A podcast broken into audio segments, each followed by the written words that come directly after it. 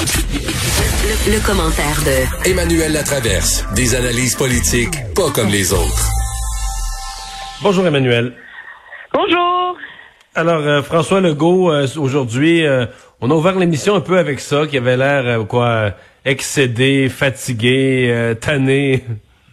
Oui, on sent que le poids de cette deuxième vague euh, et de sa complexité là, pèse royalement sur euh, les nerfs, la fatigue, le système du gouvernement. Déjà hier, on avait le ministre de la Santé, M. Dubé, qui est arrivé comme si euh, avec le col de chemise qui sortait euh, complètement euh, épuisé. Puis aujourd'hui, c'est un peu Monsieur euh, Monsieur Legault qui a comme pas caché qui a admis son exaspération face aux critiques euh, qui sont émises sur la gestion de crise du gouvernement, puis qui a dit on fait de notre mieux.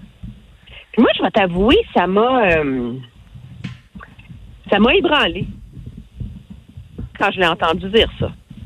Je j'essaie d'être, puis je pense que tu es comme moi, on, on essaie d'être posé dans notre regard, dans notre critique. C'est pas facile, c'est compliqué, mais moi, quand j'entends le gouvernement dire je fais de mon mieux, c'est comme si lui-même était pas sûr que ça marchait ce qu'il faisait.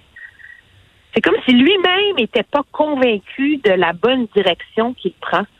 Puis ça m'a, ça m'a, ça m'a vraiment, je pense que c'est très révélateur comme commentaire de sa part sur l'état de la crise au Québec. Comme il, il craint que ça soit en train de filer à ses doigts.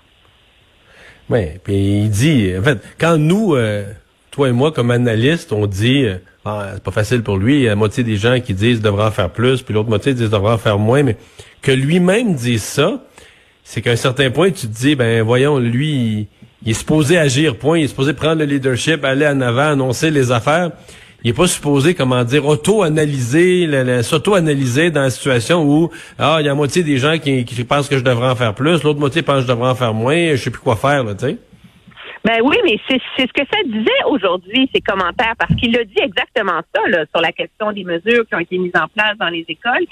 Et c'est comme si ça venait confirmer, comme s'il il donnait raison à la crainte, je pense, qu'il y a dans la population que qui est un peu dépassé par ce qui se passe.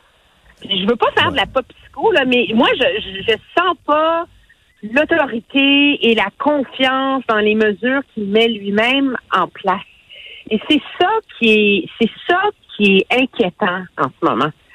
Euh, surtout qu'il y a un débat qu'il faut Mais en même temps, il doit se demander, euh, il doit regarder ses homologues des autres provinces puis dire, Hey, je sais pas ce que vous faites, tu comprends? C'est certain qu'ils sont dépassés par les événements, par la rapidité. Il y a aucune autre province. ok, Les cas ont augmenté là, progressivement, en Ontario aussi, mais à la moitié, même pas la moitié de ce qu'on a au Québec.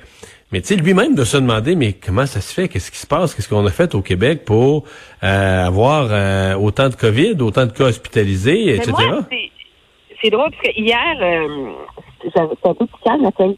Me posais cette question-là. Moi, moi, moi ça m'énerve. Quand les Québécois sont indignés, là, c'est comme si on était une population de morons là, qui comprennent rien. Là. Tu Je m'excuse, mais tu peux pas résumer ça à ça. Là, tu. Alors, j'ai essayé de comprendre, c'est pourquoi, qu'est-ce qui fait que certains pays réussissent puis certains pays réussissent pas? Puis il y a plein de trucs qui ont été écrits euh, là-dessus. Puis c'est clair qu'il n'y a pas une recette uniforme, OK? Il n'y a pas comme tu fais ça à telle date puis ça marche puis mais il y a une phrase euh, tu sais moi je vois deux juridictions avec lesquelles on peut se comparer là. la Colombie-Britannique puis l'Allemagne. Et ce qui est intéressant c'est que les deux ont des éléments de recettes qui sont exactement les mêmes. Donc il va il doit il commence à émerger des consensus autour de quoi faire. Le premier c'est le leadership dans la communication et en Allemagne, c'est Angela Merkel qui est reconnue, ben, elle, même si scientifique, mais qui semble-t-il, une, euh, mon allemand est pas assez bon pour que je puisse en juger, là, mais qui est une vulgarisatrice d'une clarté absolument limpide. C'est elle qui porte le ballon pour l'ensemble du pays. Euh, c'est vraiment elle le porte-étendard. À l'inverse, en Colombie-Britannique, c'est la directrice de la santé publique, Bonnie Henry, qui avait quand même l'expérience d'avoir géré le STRAS à Toronto, mais euh, qui est jugée comme la reine de la COVID. Là. Et les gens l'écoutent, s'abreuvent à son message. Puis même quand ça passe pas, elle ne le change pas. Première chose. Deuxième chose, agir vite.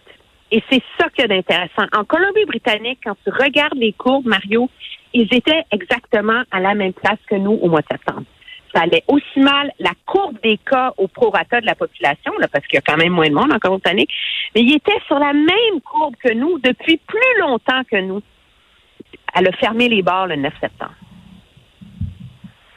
Puis là, il y a eu des levées de boucliers, tout le monde s'énervait, pas dit, écoutez, c'est ça, on va y aller une étape à la fois, je veux pas confiner l'économie. Puis, et puis là, tout d'un coup, petit à petit, ça avec d'autres mesures, mais rien, rien de, de virulent, là. Ça a fonctionné. Puis la troisième chose, c'est le traçage.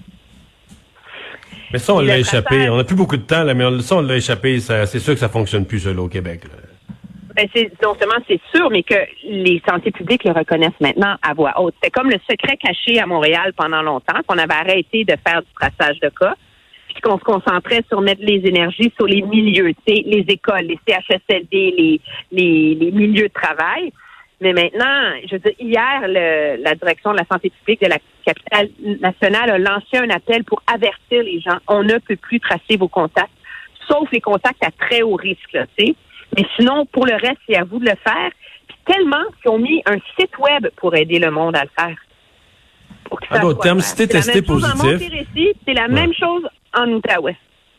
Donc, si t'es testé positif, en résumé, c'est pas la santé publique qui te fait une interview et qui ensuite va contacter tes les gens que tu aurais peut-être mis à risque, puis leur c'est toi-même, on te dit averti, euh, les gens avec qui tu étais en contact, appelle-les, avertis-les, c'est, c'est, on est rendu là. C'est à peu près ça. Parce, parce, qu'il y a trop de cas. plus les ressources, tu sais.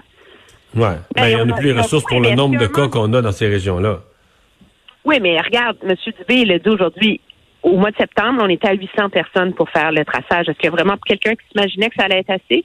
Là, on a ouvert une ligne, je contribue, nana, on est rendu à 400, on espère monter à 2000, mais ce monde-là, il faut les former.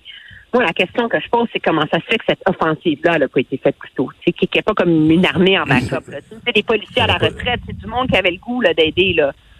Parce que si on avait embauché des gens pour faire ça durant l'été, si on avait mis en place l'application COVID d'alerte, si on l'avait implanté durant l'été, on aurait peut-être pris plus d'avance pour la deuxième vague. Hey, merci beaucoup, Emmanuel. Ça me fait plaisir. Au revoir. Au revoir. Oh.